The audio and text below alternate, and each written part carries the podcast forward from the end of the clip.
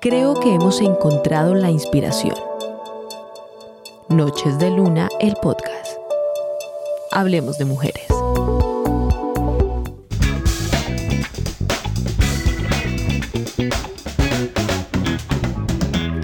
Hola, bienvenidos a este nuevo episodio. Soy Adriana Parra y nos encontramos en nuestro streaming principal, lasclusivemágica.com, en Apple Music y en Spotify. Hoy vamos a celebrar acá con un tintico. Salud. Tengo una invitada espectacular. Ella es Karen, nos va a acompañar eh, celebrando y conmemorando el Día Internacional del Café, así que vamos a hablar con ella. Bienvenida, Karen, a los micrófonos de la Hola, ¿cómo estás? Bien, bien, ¿y tú? ¿Cómo vas? Súper. Bueno, hoy vamos a hablar de un tema en común. Digamos que eh, Karen la conocí porque trabajamos en un proyecto juntos, además hace parte de mi familia. Eh, y trabajamos en un proyecto muy bonito que nos fue muy bien, que le agradecemos de todos, a todas las personas que nos apoyaron además. Eh, teníamos un canal, o tenemos un canal de, de, YouTube que lo pueden conseguir como Comiarte, donde hacíamos muchas recetas. Y esto realmente nos inclinó a buscar una pasión que a las dos nos gustaba mucho, ¿cierto? Que era la cocina. Y hoy vamos a experimentar un poquito, eh, conmemorando este día de, del café, pues cómo nosotros podemos también... Eh, explorar otras nuevas facetas de mujeres que nos hizo de verdad muy profesionales en ese sentido, ¿cierto? Cierto. La verdad me encanta mucho cocinar, pues como estabas diciendo, tenemos un canal que se llama Comiarte y hacemos muchas recetas, entre ellas precisamente utilizamos el café. Súper. Empecemos entonces un poquito hablando como eh, de los gustos personales, de cómo llegaste tú a la, a la, bebida, a tomar café cuando eras niña o en la universidad. ¿Cómo fue tu experiencia para tomar la primera taza? Si tienes algún recuerdo, puede ser que no fue tan bueno, eh, pero cuéntanos un poquito sobre esa experiencia. Pues sí, precisamente no fue tan bueno porque fue en la universidad, pues yo trabajaba y estudiaba al mismo tiempo que pues eso es duro en cierto momento, no tenía un transporte propio, o sea, me tocaba transporte público y eso siempre abarcaba mucho tiempo. Entonces, para poder estudiar y rendir en las dos cosas, en el trabajo y en el estudio, tomaba diariamente dos, tres tazas de café. Bastante. Sí, bastante. Y antes, pero me antes, encantaba y me, me, despertaba. Exacto. Antes del café, ¿qué, ¿qué pasaba? O sea, ¿no, ¿no tenías interés por el café o no nos gustaba o qué pasaba? No, pues sí tomaba, pero no así tan, tan rutina, o sea, tan, una rutina Ajá. ya incorporada. Eh, tomaba, pero muy, yo creo que una vez a la semana, nada más. Bueno, cuando yo llegué al café, realmente fue porque entré a una oficina de abogados a trabajar y abogado que se respete toma tinto todo el día. O sea, es impresionante la cantidad de tinto. Yo creo que yo me tomaba dos jarras grandes eh, de café y... ¿Diarias? Sí, claro, fue una obsesión. De hecho, eh, una vez fui al doctor y él me dijo como no, ya en, en, tanto, en tanta cantidad el café empieza a generar unas calorías vacías, se llaman calorías vacías, cuando tomas mucho de algo, que netamente el café tiene muy pocas calorías, algunos no tienen calorías, pero ya en exceso, pues esa vaina es... Pero a mí sí el café me salva la vida. Entonces ahora le he bajado mucho, he tratado de entrar a la onda del té, de los tés de menta, de no sé qué, todas las variedades de té, pero yo creo que el café es un elemento primordial. Quiero hablar del olor del café.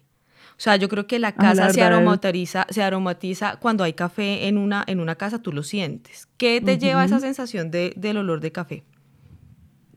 Pues la verdad como a hogar, como a una, a una finca, no sé, algo sí, así algo como así. a campo abierto, como no sé. Y aunque pues nuestro apartamento es pequeño, cuando hago café precisamente como que me transporta a esa, a esa, a ese campo abierto.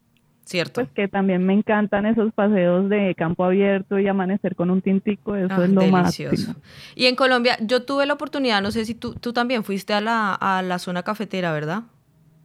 Sí, claro. Y tuve uh -huh. la oportunidad de ver cómo, primero, pues desconocemos muchas cosas del café. Es un tour que les recomiendo a todo el mundo porque uno siendo colombiana y colombiano no tiene ni idea del café que toma. Ya cuando uno eh, empieza a explorar, uh -huh. y por ejemplo en este momento que estoy en Estados Unidos, el café acá es terrible terrible, es de las cosas más duras. Es, es, sentir agua hirviendo en la boca. Para, eh, para los ah. americanos eso es el café, entonces no tiene ningún sabor, ni aroma, ni textura. Y cuando uno va a la ruta del café, entonces se da cuenta qué tipo de café están exportando, ¿cierto? Y qué tipo de café nosotros también consumimos allá. Y por eso hay pues nuevas alternativas. Ajá, precisamente estuve leyendo y en los años 70 y 80 acá en Colombia consumíamos prácticamente el mismo café de baja calidad, o sea, no era como un café especial. De un tiempo para acá, hace 20 años más o menos, fue que comenzamos a exportar café de calidad. Pues precisamente por la Federación de Café, por sí. Entonces, eso, pues, la verdad me siento orgullosa de Colombia en ese sentido de que abarcó nuevas ideas y las exportó. Porque ahora, pues, prácticamente todo Colombia cultiva café. Y también somos reconocidos por el café acá. Es decir, si tú dices, ay, ¿de dónde eres? De Colombia, oh, el mejor café. Entonces a mí eso también me llena de orgullo y felicito a, perdón por el gallo, y felicito a los cafeteros y a la Asociación de Cafeteros, que ha hecho un trabajo increíble. ¿Qué fue lo que más te gustó del recorrido en, en, digamos, en las tierras cafeteras? En ese momento me acuerdo mucho de la plantación del café porque son diferentes plantas, no son una planta de café nada más, sino que son diferentes y ahí mismo se ve como el trabajo porque no todos tienen el mismo proceso y se ve también como el diferente grano. Entonces eso me, me pareció súper bonito. Además que la verdad en la zona cafetera el café es muy económico, o sea, se consigue por todos lados económico y como que se siente uno en su tierra. Tal cual. No sé, me, me se siente familiar, se siente rico, la verdad me encantó ese paseo, quiero volver a hacerlo muy pronto. ¿Por dónde estuviste? me acuerdo que fui pues obviamente a Armenia, que es por decirlo la capital de, del eje cafetero. Eh, fuimos a... Ay, se me escapó el nombre. ¿Al Valle de Cocora? Valle de Cocora, y a unos pueblitos cercanos que se me escaparon el nombre en este momento. Yo estuve en Salento, no sé si tú estuviste en Salento. En Salento, claro, sí es. Eh, ahí fue precisamente donde nos quedamos, nos cogió una tormenta y pues ahí vine tomando que... Cafecito, tintico. Bueno, el tintico, em, yo ya les he enseñado mucho a los americanos a decir tintico, pues porque acá no es una palabra que se use, sí, acá todo es café regular para siempre.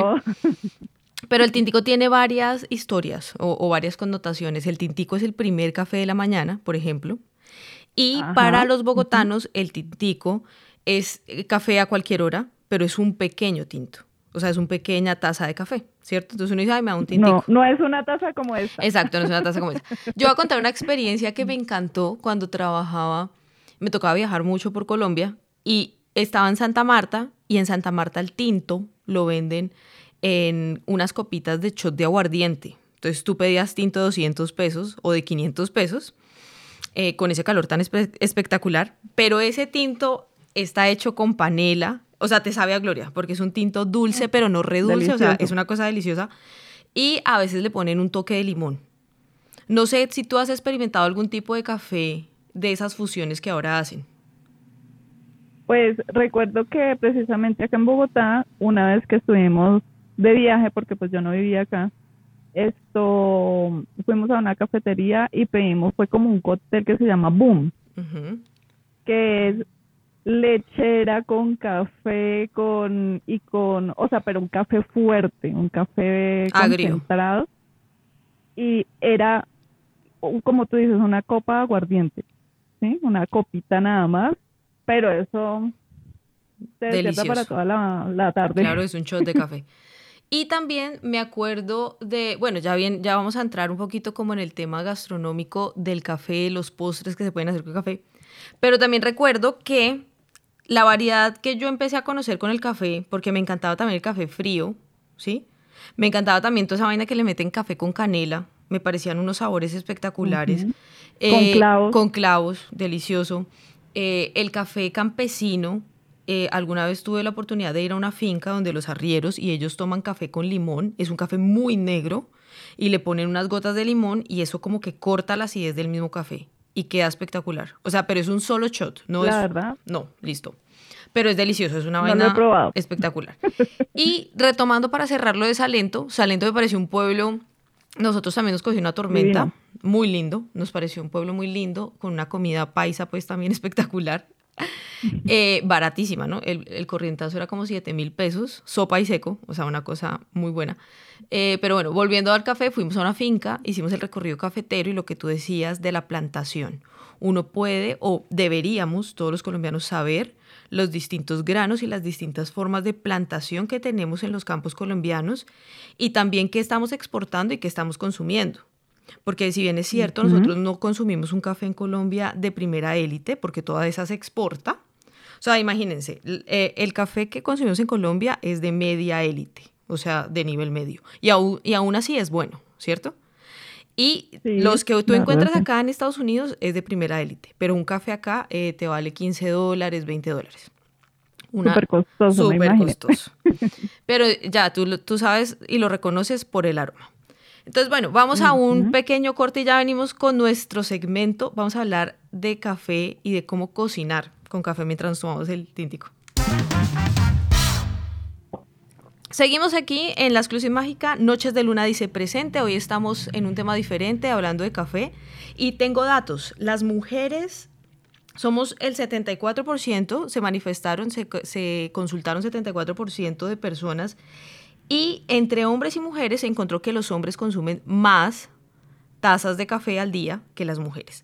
Yo no sé si eso sea tan cierto, pero, pero bueno, listo, les voy a dar el chance de que, de que esa información sea eh, corroborada.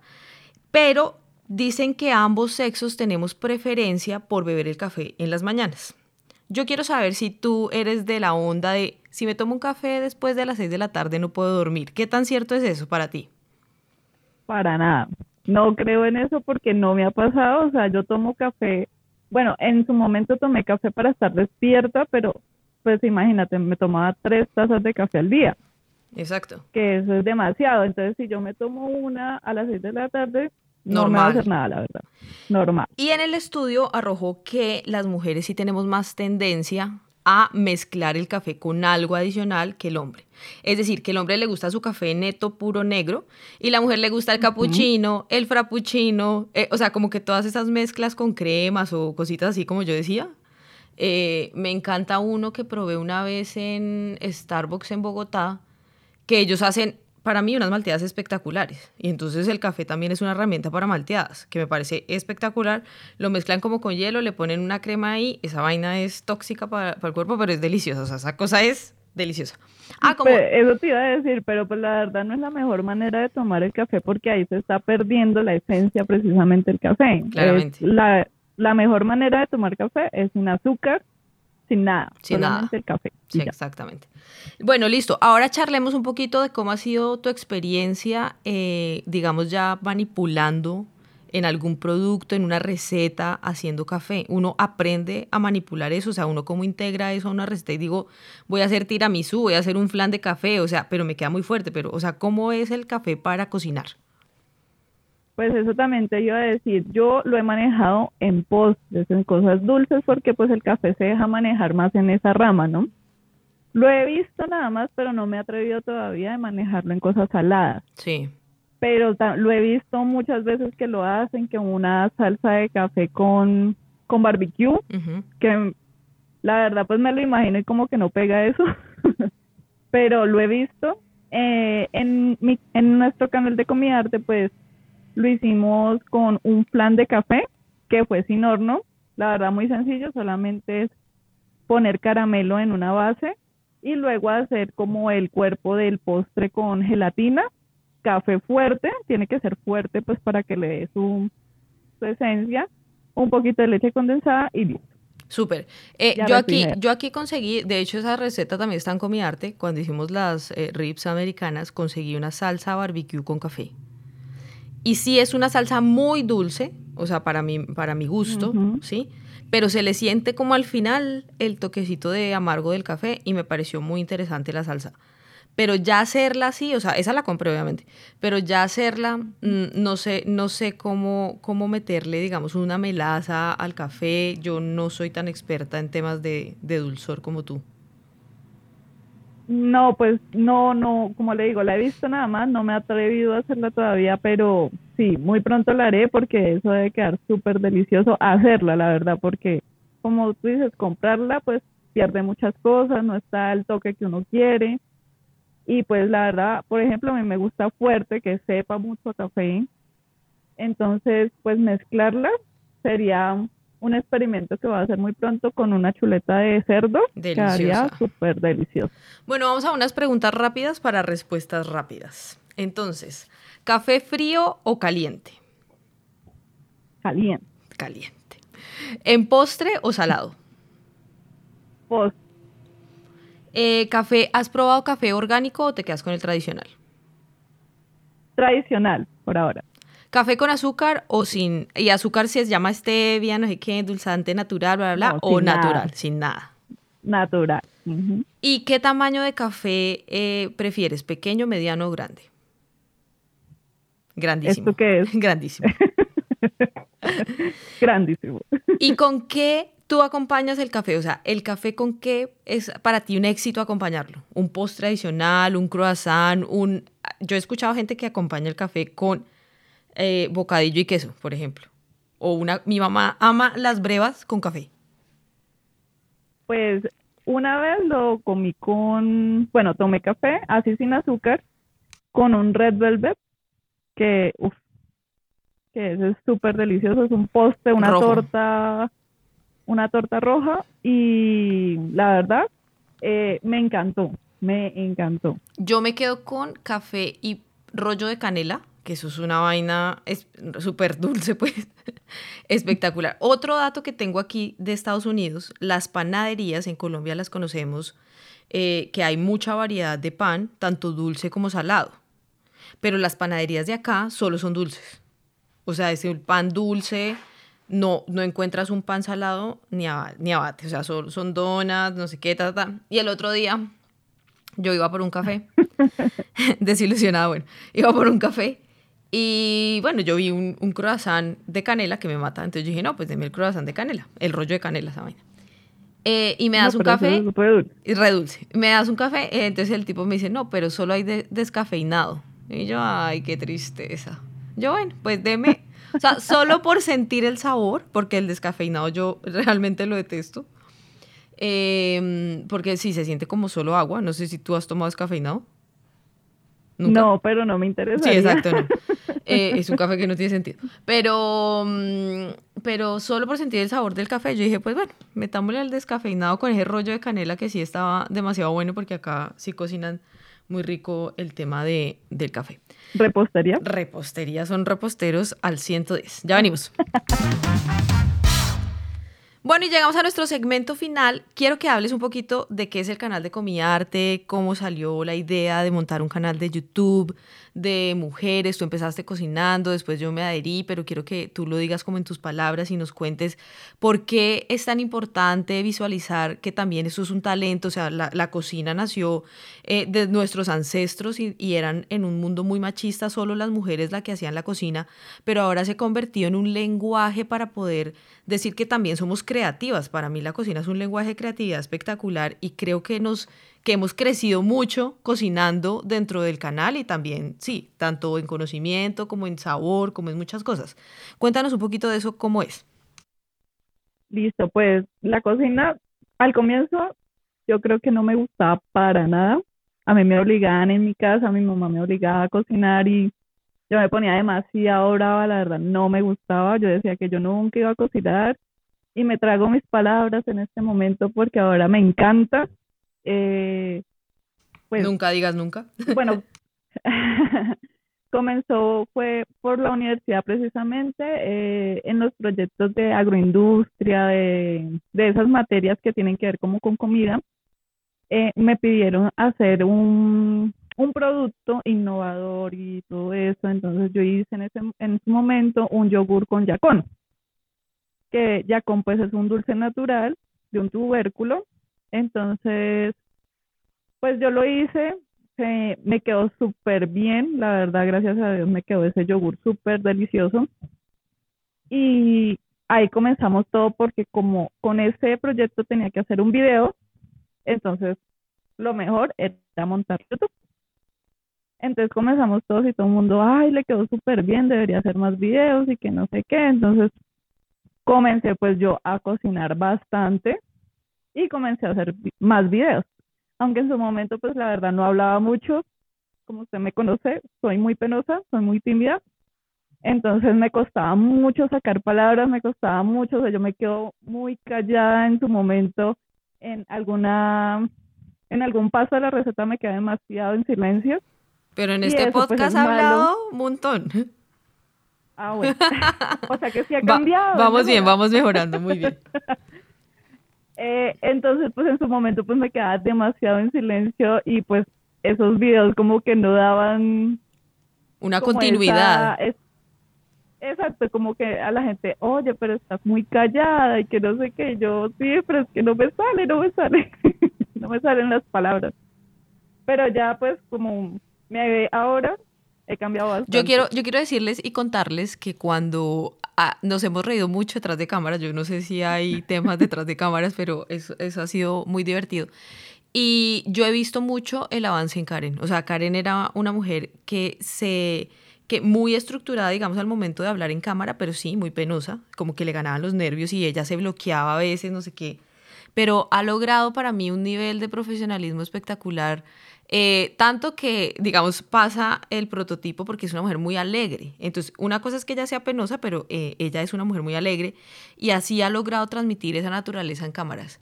Eso es un buen tema también para charlar, que cómo uno puede, digamos, también eh, avanzar en sus miedos y, seguir, ¿sí me entiendes? Porque en últimas eso fue un ejercicio muy bueno para, para ti y para nosotras. Sí, como afrontar esos miedos es duro porque pues una receta usted sabe que dedica tiempo, dedica también por los ingredientes, dedica dinero. Y amor. Y, y amor.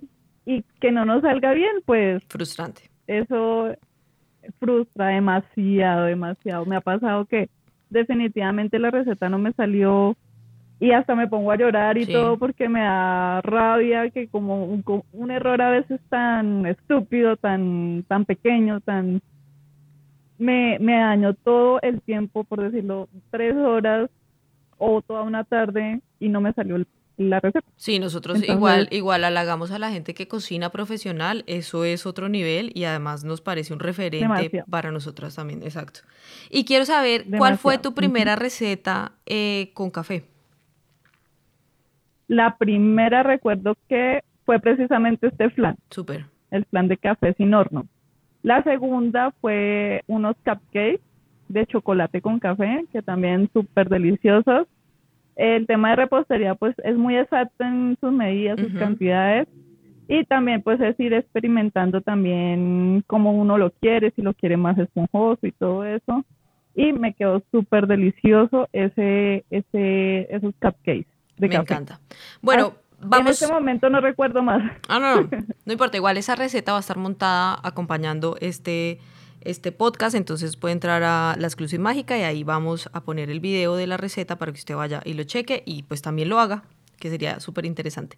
Vamos a hablar de nuestros amigos alternativos de café del Huila y de cómo este café que ya vemos aquí eh, y escuchamos ahora, eh, cómo este café pues nos lleva a otros, a otros senderos en el sentido de poder apoyar la industria nueva, personas que están emprendiendo y que tienen en últimas el mismo interés que todos nosotros y es que el nombre de Colombia eh, salga adelante y tengan un producto de calidad para toda la gente como una alternativa al café.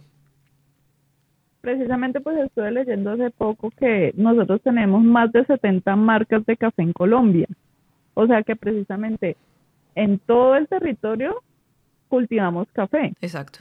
Y exportamos. Y pues precisamente yo soy del Huila, usted también es del Huila prácticamente. Prácticamente el Huila. Eh, y este es un pueblo del Huila que se llama Palestina. Este café es también es un proyecto un, de una amiga que tengo allá y pues comenzó con esto pues como todos comenzamos con mucha emoción y por ahora pues está, es una pequeña industria, pero va muy bien la verdad. Y es un café que tiene una variedad de vainilla que da ese toque, otro aroma, ¿no? Sí, claro. Uy, qué delicia. Ese nos faltó, eh, nos faltó mencionarlo, café vainilla. Yo creo que hubo una marca o hay una marca em, que tenía ese café vainilla al principio y eso fue una sensación cuando la gente empezó a tomar café vainilla instantáneo. ¿Sí la recuerdas? Ah, instantáneo no, este es para... Este es para hacer, pero delicioso. ¿Y cómo, cómo ha sido la percepción de la gente eh, en, con ese café? ¿El postre lo hicimos con este café? Es el, el los cupcakes, lo hicimos con este café y la verdad da un saborcito como, como le digo, muy, como usted dice, muy al final de vainilla. Delicioso. Que pega muy bien para los postres porque la vainilla pues se utiliza mucho en repostería. Súper, ya venimos. Entramos en nuestro bloque final de la Exclusive Mágica. Nos pueden encontrar en laexclusivemágica.com y además en Spotify decimos presente, en Apple Music y pues bueno, seguimos acá apostándole al mundo del podcast. ¿Cómo te has sentido en tu primer podcast? Uy, súper rara. Pero no, bien, bien. Es una nueva experiencia. Sí, sí, sí, no, estamos súper bien. Quiero, para finalizar, eh, eh, digamos, el podcast, que nos cuentes un poquito de dónde te encontramos en redes sociales, qué proyectos vienen para el tema con café o con recetas, cómo vas a seguir, digamos, manifestando tu interés por la cocina de alguna manera, porque eso es algo que no se acaba, así se acaban los trabajos o lo que sea uno sigue como también incursionando en lo que, cuando uno encuentra una pasión, uno sigue incursionando en su pasión indefinidamente hasta mejorar. ¿Tú quisieras llegar a ser una cocinera reconocida, tener una publicación o qué te gustaría, digamos, hacer por medio de ese don y que ahora es como tu pasión? Bueno, pues soy profesional en la administración de empresas, pero mi pasión la encontré después de terminar mi carrera. Sí. Y sí, la verdad yo quiero estudiar cocina ser una, pues no reconocida, pero sí hacer lo que me gusta, porque yo creo que en la vida estamos para eso, ¿no? Para disfrutarla y no para desperdiciarla en cosas como tan, a veces tan malas, como tan tristes, que, que la vida es una, ¿no? Entonces, si quiero seguir incursionando en este, en este momento, pues como les digo, no soy profesional en cocina, pero eh, nos pueden ubicar en YouTube Comiarte, en Instagram también estamos como Comiarte y ahí miran muchas recetas que hemos hecho hasta el momento. Súper. Gracias Karen por acompañarnos en este podcast. Yo me sentí muy a gusto, una charla entre amigas y además con un tintico, que acá está ya haciendo frío, entonces eh, necesitaba el tinto sí o sí. Y gracias por estar en este podcast. No, muchas gracias a ti por invitarme. Nos escuchamos. Que sucediendo. Ah, de una. Nos escuchamos en nuestro próximo episodio. Este podcast eh, fue coproducido con Julián Parra, sus mega equipos. Así que también le hago la cuña para que lo sigan en Orientador Móvil, ¿cierto? Ahí están generando también un contenido digital espectacular para todos nosotros los ignorantes del mundo tecnológico y todos los aficionados, porque yo veo que eso tiene un montón de aficionados, a, o sea, la gente está corriendo aquí hoy precisamente porque eh, salió el iPhone 13, 14, no sé cuál será, ¿en cuál van? 13, 13. Gracias, 13. Y hoy están las filas impresionantes, la gente comprando el iPhone, ¿ve? Vea pues. No, Así, casi llega tardecito. Ah, sí. Nos escuchamos en la próxima. Soy Adriana Parra y estos son Noches de Luna. Chao.